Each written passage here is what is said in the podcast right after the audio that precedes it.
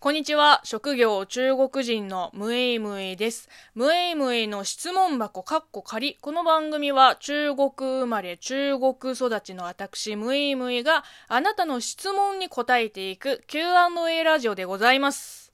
えー、ラジオトークアワード2021の投票がね、ついに始まりました。えー、早速、リスナーさんから続々と投票券ギフトと応援メッセージが届いています。えー、ラジオネーム、ジェンナイさん、セイジさん、匿名さん、ありがとうございます。えー、そしてラジオネーム、ゆうきさんからは、えー、いつも楽しく聞いています。次回の更新も楽しみにしていますと。えー、あやさんからはいつも楽しく聞かせていただいてます。頑張ってくださいと。え、TG さんからは選ばれるといいですね。え、そしてけん玉さんから、えー、もう年末ですか去年の紅白トーク合戦から1年経ったのですね。もちろん応援しますと、えー、たくさんのメッセージもいただきました。えー、まあ、こちらこそこんなにね、聞いてもらえるなんてもう嬉しいですよ。えこれからも倒れない程度に、え頑張ります。たくさんの応援ギフトありがとうございます。えー、それと、あ、えっ、ー、と、ラジオネームサスケさんからは、えー、お疲れ様の花束、えー、KJ さんからもお疲れ様の花束を、えー、いただいております。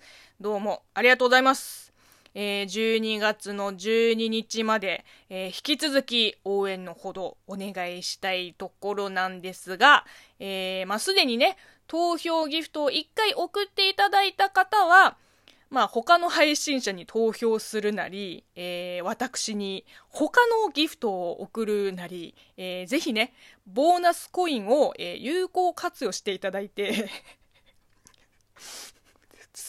ごい余計なお世話なんだけど、まあ、私も、まあ、自分の好きなあの配信者の番組宛てに、まあ、いろいろとこう、投票権を送る予定でございます。えー、さて、せっかくなんで感想メールを一通紹介したいと思います。えー、ラジオネームみかんやまさんよりいただきました。えー、先日、ムイムイさんが編集した、えー、とある中国人ムイムイの休日という動画を拝見して、ラジオトークの収録シーンで私のお便りの返事を読んでることに気づき感動しました。えー、まさかその姿が見られるなんて、えー、中国にも景観意識したスタバがあるのは古風な建物が好きなのですごくいいなと思いました、えー、さらにポーちゃんの里帰り動画を見て中国の現代の一般的なお家にも興味が湧きました。玄関フラットとかエアコンが縦型とかガスコンロが強力とか、えー、あとポーちゃん実家の椅子。やっぱええとこの子なんかな、え唯一水回りだけは浴槽がないと嫌だし、家族がシャワーしてるとき、お腹壊したりしたらトイレ嫌じゃない？と思いましたが、あとはすごく快適そうでした。全く知らないことなので、細かい違いが新鮮で面白かったです。えー、っと、一個ちょっと引っかかったところがあって、玄関フラットって何？あ、あれかあ、日本みたいにこう一段上がらない作りのこと？なるほど、そういうことなんだね。うん、フラットな玄関ってことね。なるほど。縦型エアコンか。いやー、いいお家だなだってうちにはないもん。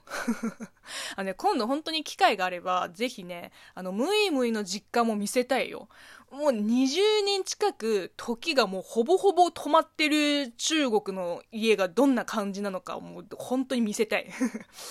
あの、うちはね、多分、築30年はある。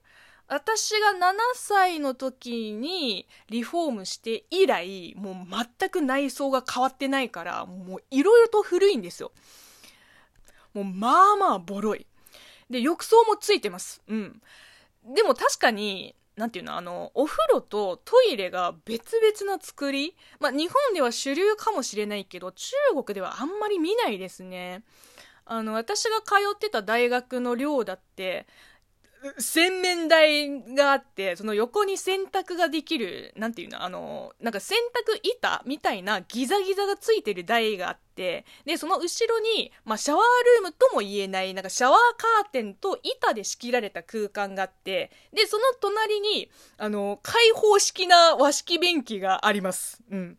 だから、まあ、4人部屋なんで、最悪フル稼働で4人同時にこう別々の用を足すことも可能じゃ可能なんですよ。嫌だけどね。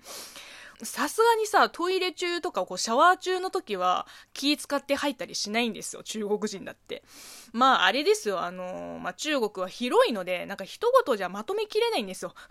共通するところもあると思いますけど、その10人トイロっていう言葉があるように、同じ中国人でも、なんていうの、それぞれのお家には、まあ、それぞれの個性を、こう、表しているということですね。